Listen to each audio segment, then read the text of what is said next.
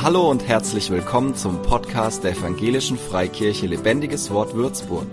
Mach dich bereit für ein neues Wort von Gott für dein Leben. Mein Thema heute lautet, wo Gottes Segen wohnt. Ich mache es mal ganz äh, unspannend. Normalerweise zieht man ja den Bogen bis zum Schluss und dann kommt der große, die große Offenbarung. Ich sage euch gleich, wo der Segen Gottes wohnt. Ist das fair? Aber nicht, dass ihr gleich rausrennt. Ähm, wir wollen auch den Weg zusammengehen, aber es ist genauso wie im Urlaub. Ne? Du gibst Ziel, wo der Segen Gottes wohnt. Dann kann das Navi den Weg suchen. So, ich gebe dir jetzt das Ziel, wo der Segen Gottes wohnt, wo wir hinwollen als Gemeinde und äh, dann wird sich auch der Weg für dich ergeben. Die Adresse, wo Gottes Segen wohnt, steht im Psalm 133, ein ganz, ganz kurzer Psalm. Ich habe ihn nochmal gekürzt für euch, äh, um die prägnanten Stellen herauszuheben, aber hier haben wir die Stelle, wo der Segen Gottes wohnt. Siehe, wie gut und wie lieblich ist es, wenn Brüder und Schwestern einträchtig beieinander wohnen. Denn dorthin hat der Herr den Segen befohlen. Leben bis in Ewigkeit.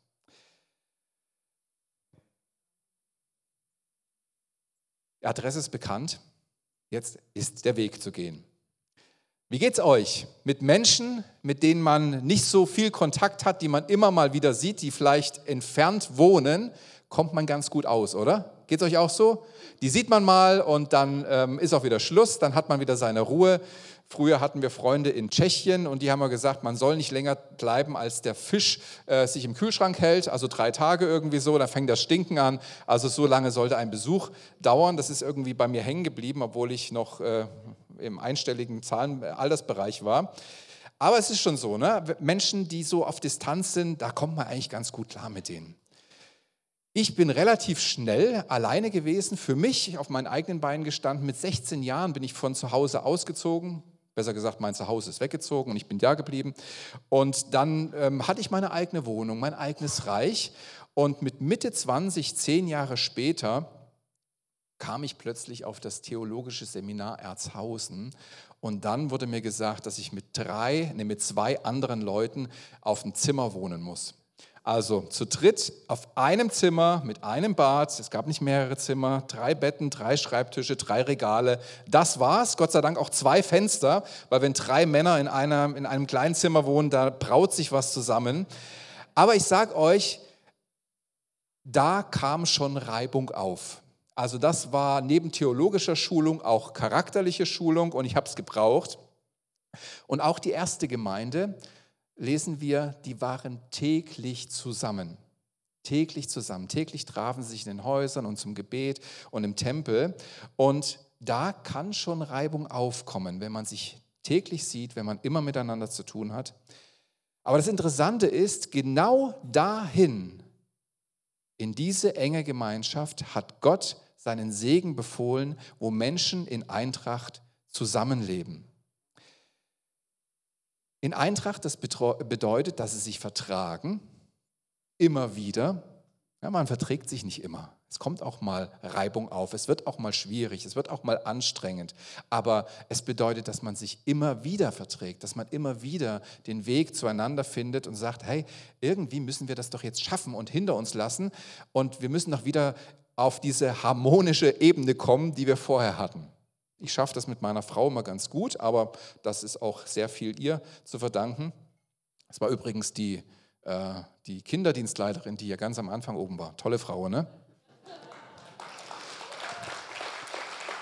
Denke ich mir auch, die würde ich nochmal heiraten. Eintracht, das bedeutet, dass man übereinstimmt, dass man in Einheit lebt, dass man die Gemeinsamkeit sucht und findet. Also ich ziehe mal ein erstes Resümee. Es gibt einen Ort, an dem der Segen Gottes wohnt, wohin Gott ihn befohlen hat.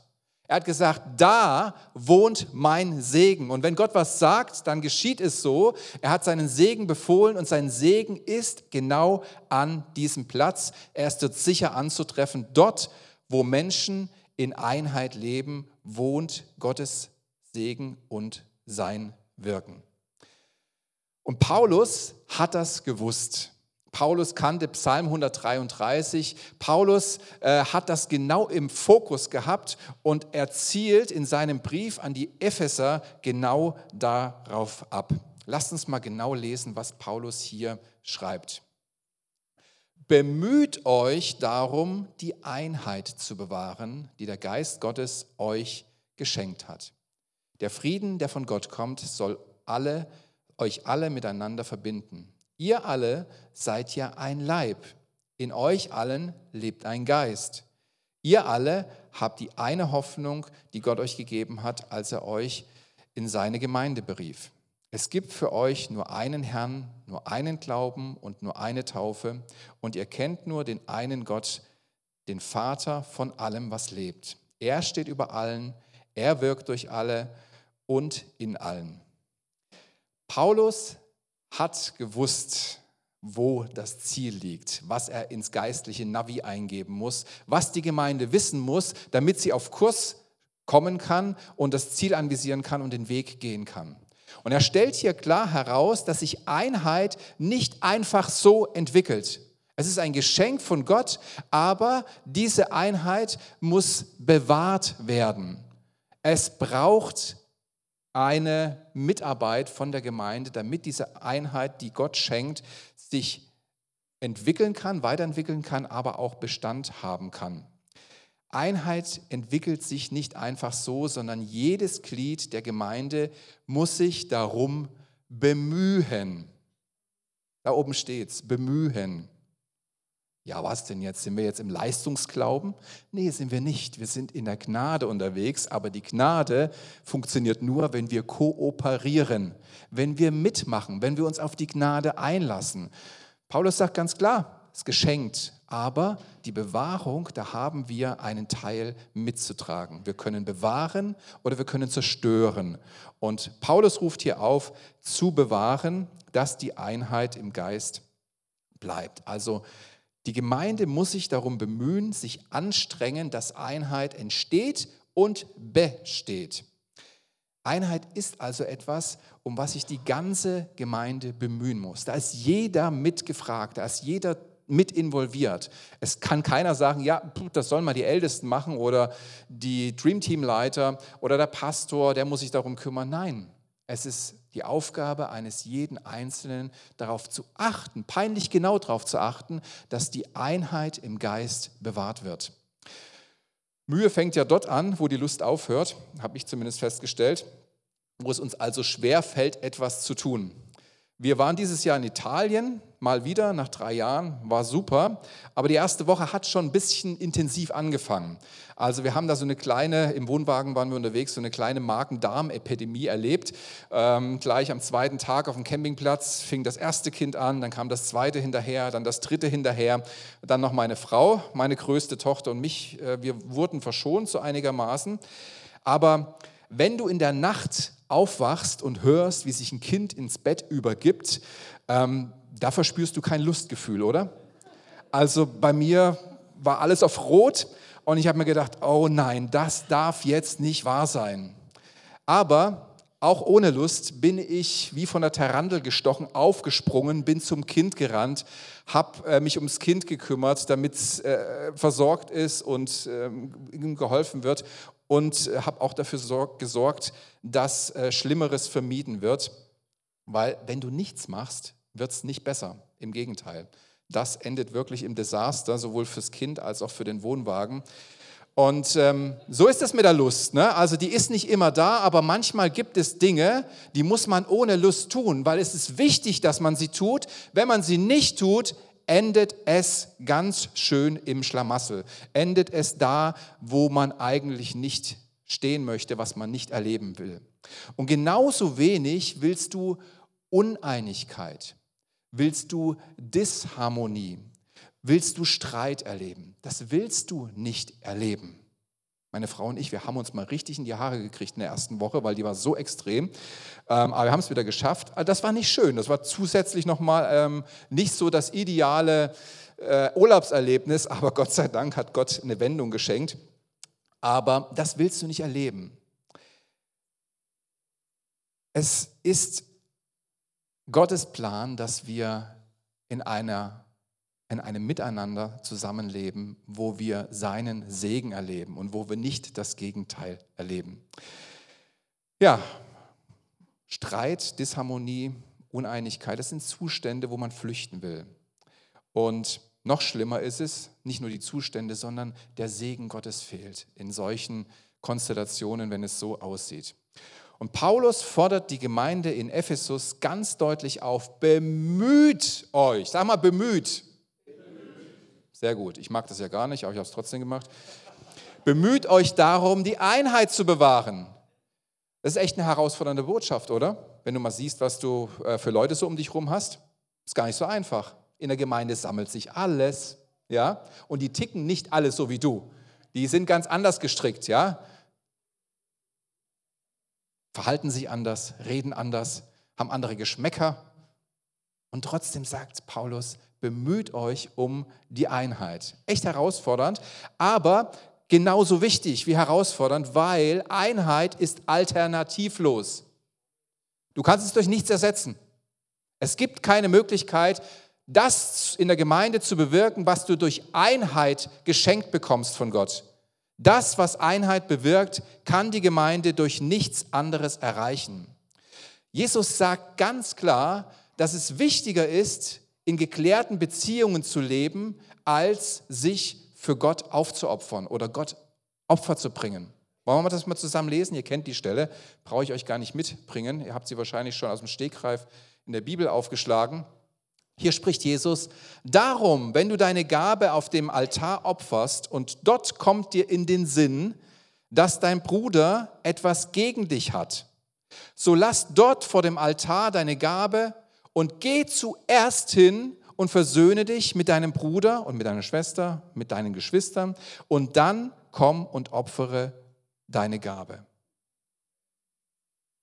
Jesus ist es wichtiger, dass wir in geklärten, Beziehungen leben, als dass wir ihm dienen. Und genauso verhält es sich mit deinem Dienst. Das, was du tust hier in der Gemeinde. Genauso verhält es sich damit, wie wir Gemeinde bauen.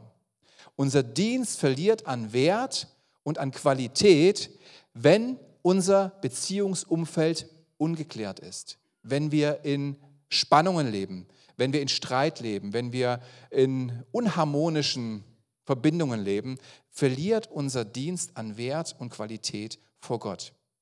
Es gibt ja zwei Möglichkeiten, Gemeinde zu bauen. Die erste ist, wir überlegen und planen als Gemeinde oder als Team in unserem Dienst, wie wir was machen können, wie wir den Gottesdienst gestalten, wie die Kinder ähm, eine schöne Zeit haben. Dann kommen wir zusammen, um es miteinander zu besprechen und äh, umzusetzen. Und wir bitten Gott, dass er unsere Pläne und Bemühungen segnet.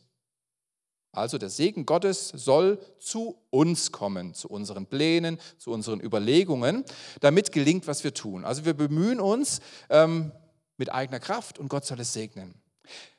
Wenn wir uns aber nicht bemühen, dass wir auch in Einigkeit leben, dass wir in Einheit leben, dass unsere Beziehung in unserem Team, unsere Beziehung zu den restlichen Gemeindemitgliedern sauber ist und geklärt ist, äh, zu der uns Paulus hier aufruft oder zu was uns Paulus aufruft, was passiert?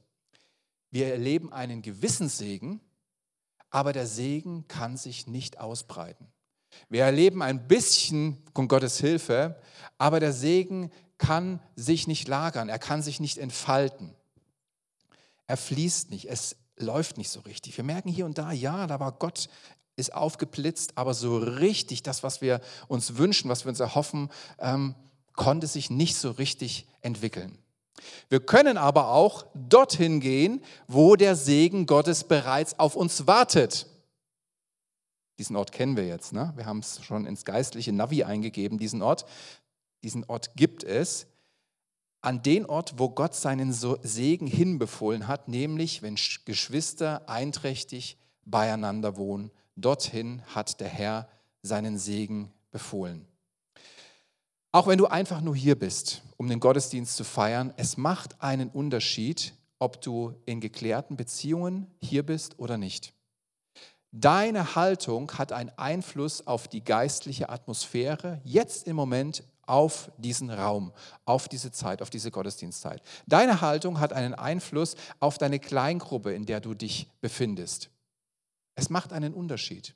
Ganz egal, ob du was sagst, ob du dienst, ob du irgendwo tätig bist oder ob du einfach nur da bist. Deine Herzenshaltung, deine, dein Beziehungsumfeld schwingt mit und macht einen Unterschied. Deine Haltung beeinflusst die geistliche Atmosphäre. Und je größer die Einheit einer Gemeinde ist, umso mehr Segen wird die Gemeinde erleben. Umso vollmächtiger kann Gott in ihr wirken. Und das wollen wir doch. Wir wollen doch von Gott was erleben. Wir wollen doch nicht äh, eine Talentshow haben. Das haben wir bei, wie heißt denn das? Deutschland sucht den Superstar oder sowas. Schau dir das an, wenn du nur Talentshow willst. Wir wollen doch Gott erleben. Wir wollen doch nicht nur Talentshow haben. Und da ist der Weg. Mehr Einheit ist mehr Gegenwart von Gott und mehr Wirken Gottes. Fakt ist, wenn wir uns um Einheit bemühen, werden wir deutlich weniger Mühe in anderen Bereichen haben. Wenn wir uns um Einheit bemühen, gehen wir nämlich in den Segen Gottes hinein. Da, wo er wohnt. Du gehst Schritt für Schritt, wo du Beziehungen klärst, wo du Unausgesprochenes klärst, ähm, wo du Missverständnisse klärst, gehst du Schritt für Schritt in den Segen Gottes hinein. Und wo der Segen Gottes sich lagert, da passiert plötzlich etwas. Da kommt er zum Wirken. Wo sich der Segen Gottes lagert, geschehen Dinge einfach so. Das bedeutet mehr Kraft. Du merkst Gottes Power, die durch dein Leben fließt. Das bedeutet Befähigung für deinen Dienst. Das bedeutet die Möglichkeit zur Veränderung in deinem eigenen Leben, vielleicht Dinge, die du schon lange geändert haben wolltest, wo du festhängst, plötzlich ist es möglich, weil die Kraft kommt, weil, weil du in den Segen hineingegangen bist. Äh, das bedeutet Geschenke vom Himmel für dich und durch dein Leben hindurch hin zu anderen. Das ist, was Gott liebt. Er liebt es, Menschen nicht direkt zu beschenken, sondern Menschen durch dich zu beschenken, durch andere zu beschenken, einander zu beschenken. Gott. Je mehr sich eine Gemeinde um Einheit bemüht, desto mehr kommt Gott zum Zuge. Das ist es. Da können wir reingehen. Ich muss es nochmal lesen. Siehe, wie gut und wie lieblich ist es, wenn Brüder einträchtig beieinander wohnen, denn dorthin hat der Herr den Segen befohlen, Leben bis in Ewigkeit. Es geht um die innere Haltung zueinander. Wir sind dazu aufgefordert, die Einheit im Geist zu suchen und das geschieht durch Versöhnung, Wiederherstellung von Beziehungen. Nur durch Versöhnung ist die Einheit im Geist zu finden. Und Versöhnung ist der Kern des Evangeliums. Wusstest du das? Jesus kam, um Menschen zu versöhnen mit Gott und miteinander. Kreuz, ne? Mit Gott und miteinander. In der vertikalen und in der horizontalen wollte Jesus durch sein Opfer Versöhnung bringen. Und eigentlich äh, müsste es uns von, wie Schuppen von den Augen fallen, wenn wir das Vater unser beten. Denn da heißt es, und vergib uns unsere Schuld, wie auch wir vergeben unseren Schuldigungen. Also es gibt eine, ein Zusammenwirken äh, von unserer Schuld in der Schuld anderer.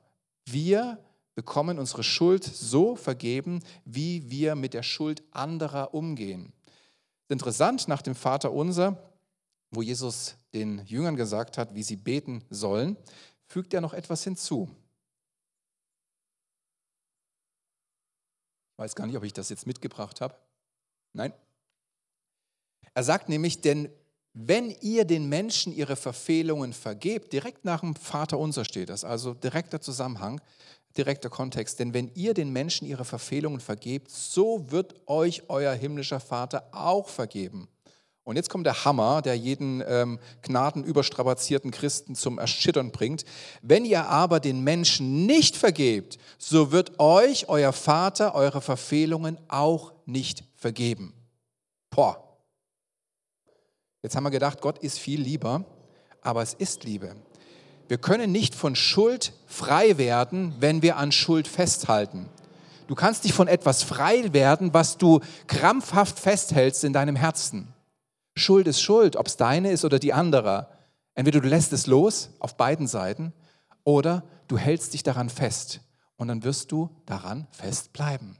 Gott lässt dich daran festhalten, aber er wünscht sich, dass du loslässt und dass du frei wirst. Es gibt nichts Schöneres, als in geklärten Beziehungen zu leben. Es gibt nichts Schöneres. Ich habe mein Leben aufräumen müssen. Also das war wirklich ein Spießrutenlauf, wo ich überall war, wo ich alles in Ordnung gebracht habe, bekannt habe, zurückgegeben habe, äh, was ich lange Zeit ausgeliehen habe über Jahre oder Jahrzehnte. Ähm, ja, es wird ja nicht mehr geklaut, es wird nur lange geliehen. Und ähm, all diese Sachen. Und als ich damit fertig war, wow, was für eine Freiheit ich habe, ich, meinem Herzen war mit nichts mehr irgendwo, wo ich, wo ich gedacht habe, ah, da, hm, da hast du irgendwas gemacht oder da ist noch irgendwas ungeklärt. Es war alles geklärt, es war alles ausgesprochen, es war alles geklärt und es war Freiheit. Und in diese Freiheit möchte uns Gott bringen. Wir können nicht von Schuld frei werden, wenn wir an Schuld festhalten. Das macht Jesus auch durch verschiedene andere Gleichnisse äh, unmissverständlich deutlich. deutlich. Als Gemeinde sind wir berufen, die Hoffnung der guten Botschaft des Evangeliums nach außen in die Welt zu tragen. Amen. Wir sollen zu aller Welt gehen und sollen ihnen die gute Botschaft bringen, sollen sie zu Jüngern machen und sie taufen auf den Namen des Vaters und des Sohnes und des Heiligen Geistes. Ich sage euch was, wenn die Gemeinde in der Einheit des Geistes zusammenlebt, wird die Welt auch die Kraft der guten Botschaft erleben. Sie werden merken, dass das, was wir sagen, Realität ist, weil sie die Kraft der guten Botschaft erleben. Es braucht Kraft in deinem Leben, um frei zu werden. Es braucht den Heiligen Geist, um überführt zu werden. Es braucht den Heiligen Geist, damit Ketten in deinem Herzen oder in deinem Leben gesprengt werden und dich freisetzen, dass du die Wahrheit erkennen kannst. Dazu braucht es den Heiligen Geist, die Kraft des Heiligen Geistes. Wenn die Gemeinde aber nur schön tut, wenn sie zusammenkommt, aber im Herzen innerliche Anklage, sind richtende Gedanken und Herzenshaltungen. Wenn das so ist, wird Gottes Kraft nicht zum Zuge kommen können oder nicht so, wie sie eigentlich könnte. Und die Welt wird die Botschaft vielleicht hören, aber sie wird nicht in ihr Herz dringen. Sie wird nicht Mauern durchbrechen. Sie wird nicht Ketten zerreißen. Sie wird nicht Gedankengebäude zum Einsturz bringen können, weil die Kraft fehlt. Gott sei Dank, und jetzt mal ein dickes Applaus, einen dicken Applaus an euch, äh, Gott sei Dank, dass wir seine Kraft in unserer Mitte erleben. Wir erleben, dass Gott am Wirken ist. Wir erleben, dass Menschen zum Glauben kommen. Wir erleben, dass Menschen in der Beziehung zu Gott wachsen. Wir erleben Heilungen, wir erleben Befreiungen, wir erleben Erneuerungen. Wir sind auf einem guten Weg. Trotzdem habe ich gerade diese Botschaft aufs Herz bekommen, weil ich empfinde, dass Gott sagt, es ist mehr möglich. Und ich möchte mit euch auf eine neue Ebene gehen. Ihr sollt mein Wirken neu erfahren. Es soll eine Erweiterung sein von dem, was ihr bisher erlebt habt. Gut gemacht bis hierher. Lasst uns eine Ebene weiter erklimmen und schauen, was Gott tun kann und über sein Wirken ähm, uns begeistern und freuen. Seine Gegenwart und Kraft kann und will noch stärker zum Wirken kommen hier in dieser Gemeinde. Das ist mein fester Glaube, das ist das, was ich, was ich ähm, deutlich von Gott empfunden habe, was Halleluja auch von Renate im, im bestätigt wurde. Und damit bin ich eigentlich schon am Ende meiner Botschaft, aber ich habe euch noch zwei Appetizer mitgebracht, nämlich ähm, zwei Hungrigmacher oder Appetitmacher aus dem Wort Gottes, dass wir einfach mal sehen, was möglich ist, wenn Menschen in Einheit leben, in geordneten Beziehungen, in versöhnten Beziehungen und dann Gott in ihrem Leben wirkt oder in dieser Gemeinde wirkt. Erste Geschichte ist aus dem Alten Testament, kennt ihr vielleicht schon, habe ich auch schon mal mitgebracht. Hier geht es darum, dass Salomo den Tempel gebaut hat und alles war fertig. Und dann hat er gesagt, okay, ähm, jetzt ähm, müssen wir da irgendwie ähm, die Bundeslade holen und, und Gott soll da rein in den Tempel und ähm, darum geht es hier. Äh, und es geschah, als die Priester aus dem Heiligen hinausgingen, da haben sie gerade die Bundeslade hineingetragen, äh, denn alle Priester, die sich eingefunden hatten, und hier ist der Punkt, hatten sich geheiligt. Im Vorfeld, bevor die ganze Zeremonie kam, haben, äh, hat Gott äh, den Priestern folgenden Auftrag gegeben. Schaut doch mal ähm, in den Schriften, was es braucht, um so einen Tempel einzuweihen, dass letztendlich Gott da drin wohnt. Und die Priester haben ihre Hausaufgaben gemacht und haben festgestellt, es braucht ähm, eine, äh, eine, einen Heiligungsprozess. Es braucht, dass wir unsere Beziehungen aufräumen, dass wir unsere Streitigkeiten klären, dass wir aus, lang ausgeliehenes zurückgeben, dass wir ähm, reinen Tisch machen mit unseren Nachbarn und äh, mit unseren Geschwistern. Es braucht einen Heiligungsprozess. Und hier steht genau das, denn alle Priester, die sich eingefunden hatten, hatten sich geheiligt, ohne sich an die Abteilung zu halten. Was heißt das? Ja, nicht nur die, die Dienst hatten, haben das gemacht, sondern alle haben das gemacht. Die haben sich gesagt, hey, wenn mein Team da vorne steht, habe ich auch Dienst, auch wenn ich keinen Dienst habe. Mein Dienst ist, mit meiner äh, Haltung, mit meinem Leben dazu beizutragen, dass dieser Dienst so gut wie möglich gelingt. Ich sitze hier, ich habe alles aufgeräumt in meinem Leben, ich habe bereinigt und ich bin da und bete, während das Lobpreisteam oben steht, bin ich als Lobpreiser unten und segne sie und bete für sie. Das ist doch das, was ihr, was ihr wollt und was ihr euch wünscht und was, was gut ist. Und als die Leviten die Sänger waren, sie alle, nämlich Asaf, Hemman, Jedutun, ihre Söhne und ihre Brüder äh, in Byssus gekleidet mit Zimbeln und mit Harfen und Zittern an der Ostseite des Altars standen und bei ihnen etwa 120 Priester, die auf Trompeten trompeteten. Und es geschah, als die Trompeter und die Sänger wie ein Mann, jetzt nochmal diese Einheit verdeutlicht, wie ein Mann da gab es geistlich gesehen keine Möglichkeit, ein Blatt Papier dazwischen zu schieben.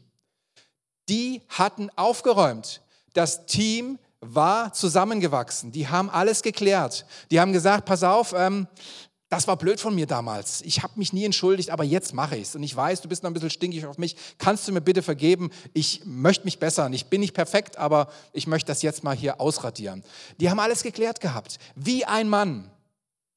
Kein Blatt Papier konntest du da dazwischen schieben. Wie ein Mann waren, um, eine Stimme hören zu lassen, den Herrn zu loben und zu preisen. Und als sie die Stimme erhoben mit Trompeten und Zimbeln und Musikinstrumenten beim Lob des Herrn, also ist noch einiges möglich im Lobpreisteam, ne? Trompeten, Zimbeln, Harfen, beim Lob des Herrn, denn er ist gütig, denn seine Gnade währt ewig, da wurde das Haus des Herrn mit einer Wolke erfüllt. Und die Priester konnten wegen der Wolke nicht hinzutreten. Gott ist eingezogen, hat alles gepasst, um den Dienst zu verrichten, denn die Herrlichkeit des Herrn erfüllte das Haus Gottes. Hat da jemand Interesse dran? Das ist nicht erstrebenswert. Gott ist einfach da. Und die Priester konnten nicht hinzutreten, um ihren Dienst zu tun. Ich bin froh, wenn ich da unten sitzen bleiben kann, äh, weil Gott übernommen hat. Halleluja, kann nicht besser kommen. Der Schlüssel ist Einheit im Geist. Einheit im Geist zu suchen und zu bewahren durch Versöhnung.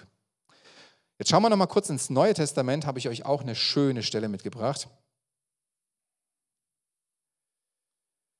Hier lesen wir von der ersten Gemeinde, wo sie die, die waren ja groß, ne? die haben ja das erste Mal schon ein paar tausend Leute dazu bekommen. Es ging so munter weiter. Und hier lesen wir auch warum. Aber durch die Hände der Apostel geschahen viele Zeichen und Wunder unter dem Volk und sie waren alle einmütig. Sie waren alle einmütig in der Säulenhalle Salomos. Das ist der Schlüssel. Die Einmütigkeit. Wie lieblich und schön ist es, wenn Brüder und Schwestern einmütig beisammen sind in Eintracht. Von den übrigen aber wagte keiner, sich ihnen anzuschließen, doch das Volk rühmte sie. Aber umso mehr, jetzt kommen die Auswirkungen dieser Einheit, dieser Eintracht, in der sie zusammengelebt haben, wo Gott am Wirken ist. Das kannst du menschlich nicht machen. Es gibt ein, ein, eine, eine Grenze deines möglichen oder deines menschlichen Wirkungsvermögens oder Wirkungskreises. Es gibt eine Grenze. Und ab da geht es nur noch mit Gott, nämlich Menschen in die Versöhnung zu bringen, Menschen zu erretten, äh, Menschen zu erreichen mit dem Evangelium. Das kann nur Gott. Du kannst ein Instrument sein, aber das kann nur Gott. Aber umso mehr wurden solche, die an den Herrn glaubten, hinzugetan. Scharen von Männern und auch Frauen, sodass sie die Kranken auf die Straßen hinaustrugen und auf Betten und Lagern legten, damit, wenn Petrus käme, auch nur sein Schatten einen von ihnen überschattete. Es kam aber auch die Menge aus den Städten um Jerusalem zusammen und sie brachten Kranke und von unreinen Geistern geplagte, die alle geheilt wurden. Kennen wir nur von Jesus, das 100% Heilungsquote, kennen wir nur von Jesus. Und dann denkt man sich, okay, das war Jesus, bei dem klappt das, wir müssen uns mit weniger zufrieden geben. Nein, Da wurden alle geheilt, steht hier ganz klar drin. Und der Schlüssel ist die Einigkeit, die Einheit. Je mehr eine Gemeinde diese Einheit sucht, desto mehr wird sie erleben, dass die Kraft Gottes durchbrechen kann. Ich weiß nicht, wie viel Prozent wir haben, aber ich habe lieber 50 als 30 Prozent. Und ich habe lieber 70 als 50 Prozent. Und ich habe lieber 80 als 70 Prozent. Also ich denke, sobald wir uns aufmachen, neue Ebene zu erklimmen, werden wir auch die Auswirkungen dessen sehen. Und dann, um an diesen Ort zu gelangen, brauchst du den Geist Gottes. Die Einheit des Geistes kann ja nur durch den Heiligen Geist geschehen. Ja? Da brauchst du den Geist, um miteinander einig zu sein. Und deswegen möchte ich dich einladen, wenn du noch nie dein Leben Gott anvertraut hast, noch nie zu ihm gekommen bist mit deiner Schuld, damit du sie loswerden kannst und gleichzeitig auch die Schuld loslassen kannst, die andere ähm, bei dir erzeugt haben, dann lade ich dich ein, diesen Schritt zu machen, ihm dein Leben zu geben. Ich werde jetzt kein Gebet sprechen, keinen Aufruf machen, doch ein Aufruf ist es ja. Äh, ich lade dich einfach ein, komm nach dem Gottesdienst zu mir und wir machen das mit Siegel fest oder komm zu Hertha, die jetzt hier dann am Gebet ist oder zu den Ältesten, die hast du ja vorhin gesehen, die haben hier für die Kinder mitgebetet. Ähm, komm zu diesen Leuten und wir helfen dir, diesen Schritt zu machen. Dann wirst du auch den Geist Gottes empfangen, denn er versiegelt dich, Gott versiegelt dich, wenn, wenn du sein Kind geworden bist, äh, mit seinem Geist, damit klar ist, du gehörst zu ihm und dann sein Geist wird auch dir die Möglichkeit geben, in eine in ein versöhntes Verhältnis mit ihm und mit deinen Mitmenschen zu kommen. Und dann können wir starten, Einheit zu bauen, mehr Einheit zu bauen. Der Teufel hat nämlich Angst vor der vollmächtigen Gemeinde. Er fürchtet sich vor der vollmächtigen Gemeinde und deswegen versucht er immer wieder, die Einheit zu stören oder zu schädigen. Und ähm, er kann es nur, er schafft es nur, wenn er Menschen findet, die sich wegen Menschlichen anstacheln lassen, die Einheit im Geist zu verlassen. Wir sind ja alle Menschen und ticken anders und der eine liegt mir, der andere nicht. Und wenn du dich davon anstacheln lässt, ja, deswegen die Einheit zu verlassen, da, da freut er sich, da reibt er sich die Hände. Aber er hasst es, wenn wir sagen, ey, hat mir jetzt nicht gefallen, aber mein Bruder ist meine Schwester, ich habe die lieb. Ich vergebe einfach und freue mich weiter auf den Weg mit denen. Thema Corona hat uns ja sehr herausgefordert. Ne? Da waren plötzlich Meinungen da und äh, man, man, hat, man ist hochgekocht und plötzlich hat man gedacht, Mensch, die Einheit im Geist äh, äh, rückt langsam so unter die äh, Corona-Meinung. Aber Gott sei Dank, wir haben das relativ schnell hinter uns gelassen und gesagt, hey, darum geht es nicht. Das ist nicht unser Ziel, uns da zu positionieren. Unser Ziel ist die Einheit im Geist. Und der Teufel hat sein Ziel verfehlt. Wenn wir mehr Vollmacht Gottes in unseren Versammlungen wollen, braucht es jeden Einzelnen. Es braucht dich.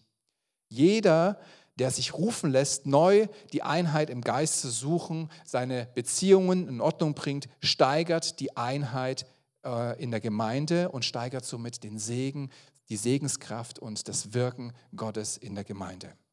Und das ist, was Gott sich für uns wünscht, was er für uns im Fokus hat für diese nächste Etappe, die wir miteinander unterwegs sind. So nach den Sommerferien ist ja fast wie so ein Neustart, gell? wie so ein Jahreswechsel. Und Gott möchte mit uns da reingehen und dazu lade ich euch ein. Und zum Schluss möchte ich gerne als Startschuss in diese neue Zeit der Einheit das Vater unser mit euch beten. Seid ihr bereit dazu? Lasst uns mal alle aufstehen, das machen wir zum Schluss und dann darf Tirza wieder auf die Bühne kommen. Ich äh, beginne am Mikrofon, dann nehme ich es weg, weil ich einfach mit euch als Gemeinde beten will. Ja? Vater unser im Himmel. Geheiligt werde dein Name, dein Reich komme, dein Wille geschehe, wie im Himmel so auf Erden. Unser tägliches Brot gib uns heute und vergib uns unsere Schuld, wie auch wir vergeben unseren Schuldigern.